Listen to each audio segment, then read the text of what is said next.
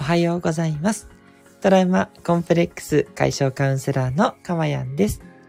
え今日もこの音声を聞いてくださって本当にありがとうございます。心より御礼申し上げます。えこの音声を収録している日時は2022年4月4日月曜日の朝7時20分台となっています。すいません。今日はちょっと放送が遅くなってしまいました。ちょっとですね、土日にお墓参りなど出かけたりしてバタバタしていたので、ちょっとですね、疲れが溜まっていたようです。もうすっかり元気になってますので、ご安心いただければと思います。いつも優しいリスナーのね、皆さんに支えられて、本当に楽しく放送できています。ありがとうございます。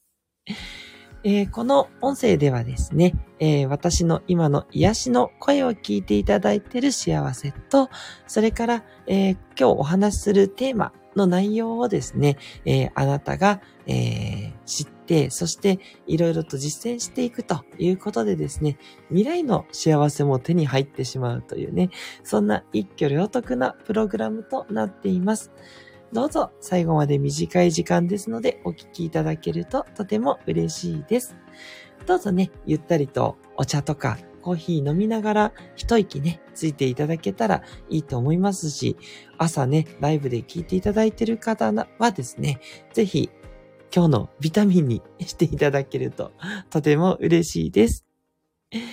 ここでメッセージいただきました。シナモンさんありがとうございます。いつもいつもいつも聞いてくださっています。えメッセージおはようございます。音符マーク。今日もライブで聞くことができて嬉しいです。にっこりマークと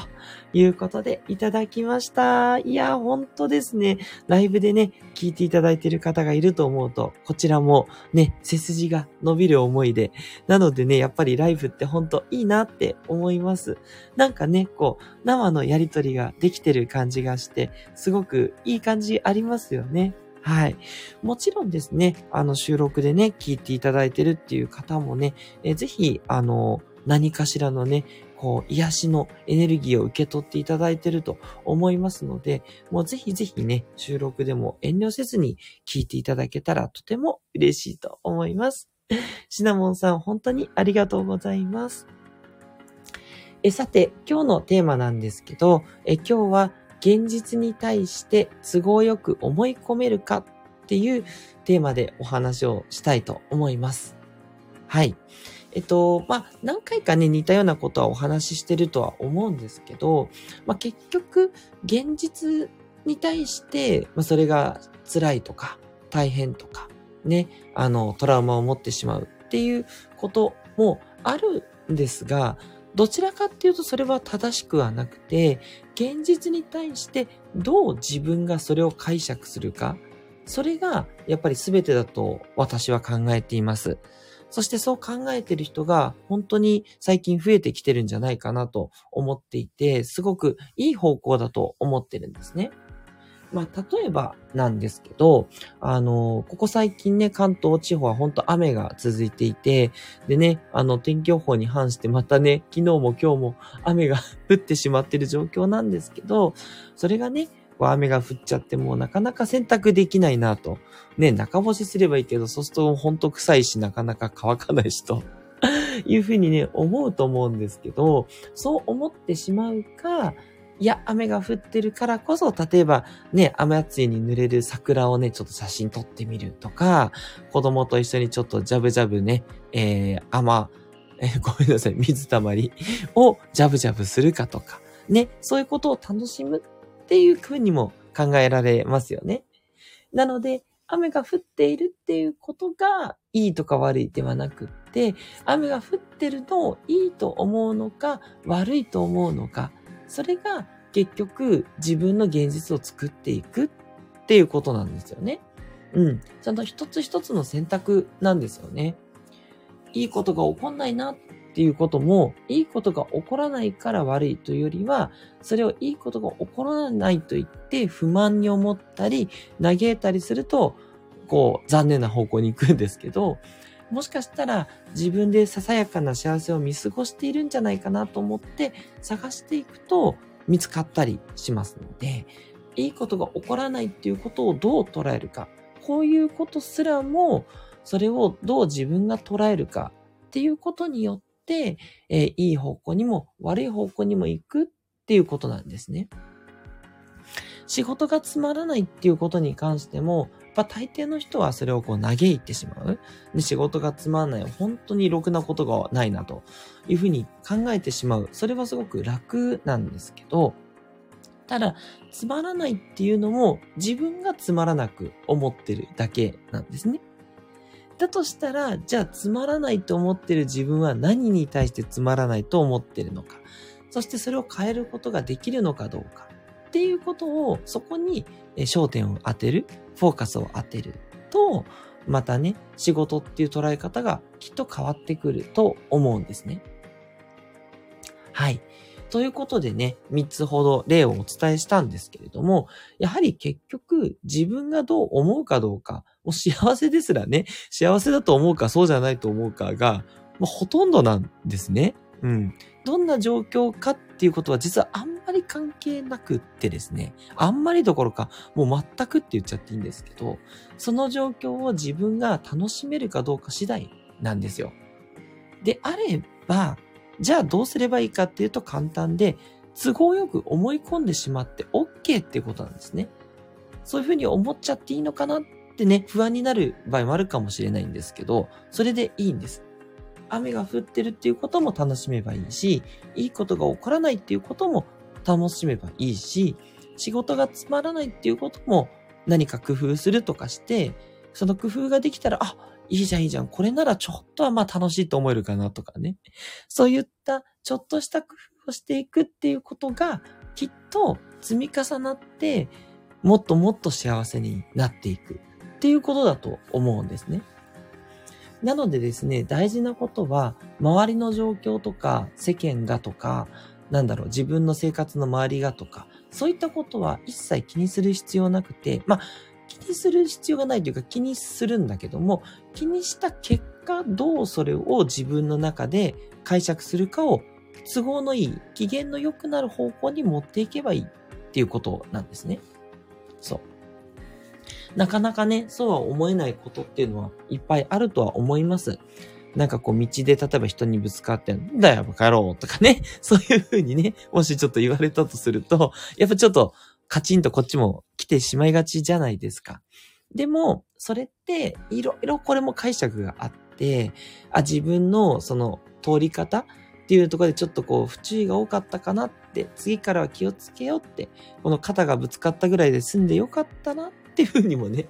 思えるし、そのおじさんが機嫌が悪かったとしたら、なんでこの人はこんなに機嫌が悪いんだろうと、そんなにこう嫌なことが起こるっていうのは何なのかなと思って、あの、そこにこう、特にね、あの、いいとか悪いとかというよりは、どうしてなんだろうってちょっとこうね、こう、気を思いやってあげる。うん。そういう風にしてもいいと思いますし。うん。で、これはね、あの、決してその成人君子になれと言ってるわけではなくてですね、あの、もう何度も、あの、思うんですけど、これって自分のためなんですね。自分のために、そこに対して苛立ったりとか、不満を持ったりとか、怒ったりとかしないっていうことなんですよ。そう。だから、もちろん人のためがありますが、人のための前にまず自分のため？っていうことで、自分のためにそうやって心をいい方向に持ってって、で、それでそのいい心で人のためにも動く。うん。っていうね、順番かなと思うので、そう、決してね、こう人のために良くする。それもすごく素敵なことだし、そこまでいければいいんですが、その前にね、自分の機嫌を取ってあげるっていうことがすごく大切なんじゃないかなって思ってます。はい。ということでね、いかがでしたでしょうか？で、それがね、なかなかね、難しいっていうこともあると思うんですけど、あまり無理のない方向で、ちょっとだけね、角度をずらしてあげるっていうところからね、実践していただけると、すごいいいと思ってて、ね、いきなり仕事がつまらないところをね、楽しくしようって言ってもちょっと無理があると思うんで、つまらない中のその1%でも2%でも、ちょっとね、こう、こうしたらまあ少しはいいかとか、ちょっとこう早く終わらせたら楽しいかなとかね。どんな方向でもいいので、ね、あなたがどう解釈するかというところだということ。ちょっとでいいからと。うん。そう積み重ねていきましょうっていう、そんなお話でした。はい。あ、ここでメッセージいただきました。えっと、シナモンさんです。ありがとうございます。え家でゆったりできるときは、雨が降ってる音を聞くのが好きです。にっこりマーク。でも、出かけるときは濡れるの嫌ですけどね。えー、汗の冷や汗の出るコードマーク。でも気に入ったレインシューズで歩くのは好きです。音符マークということでいただきました。ありがとうございます。はい。さすがシナモンさんですね。こう雨の音を楽しめる。いいですよね。私も雨の音、すごいピチャピチャったね、音がしていく。ね、そのしとしとの音がすごく私も好きです。そう。で、濡れるのはね、これは生理的なものだからなかなかね、難しいですよね。そう。私もそこはちょっと苦手感あります。うん。確かに。でも、ね、例えば濡れてでも出かけたいところに行くとか、例えばですけどね。そういうのがあれば、で、濡れた後で乾かせばいいやって考えるとか。そう。濡れること自体はやっぱなかなかこう肯定できないけど、その濡れるのを越してでもこれがしたいとか、まあ濡れるのを避けるでもいいんですけれども、うまくね、対応できるはそれでいいと思うので、別に嫌な気持ちをね、無理にあのごまかす必要はないんですよっていうことです。うん。はい。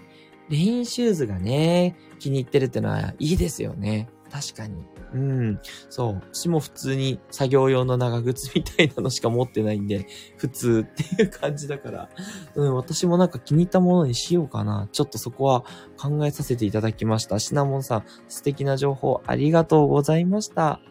ね、このようにですね、あの、何か一つとっても本当に解釈ってたくさんあるんで、そう、解釈をどうするかゲームみたいにね、そう、そういう風にね、やってる方もいると思うんですけど、すっごくおすすめです。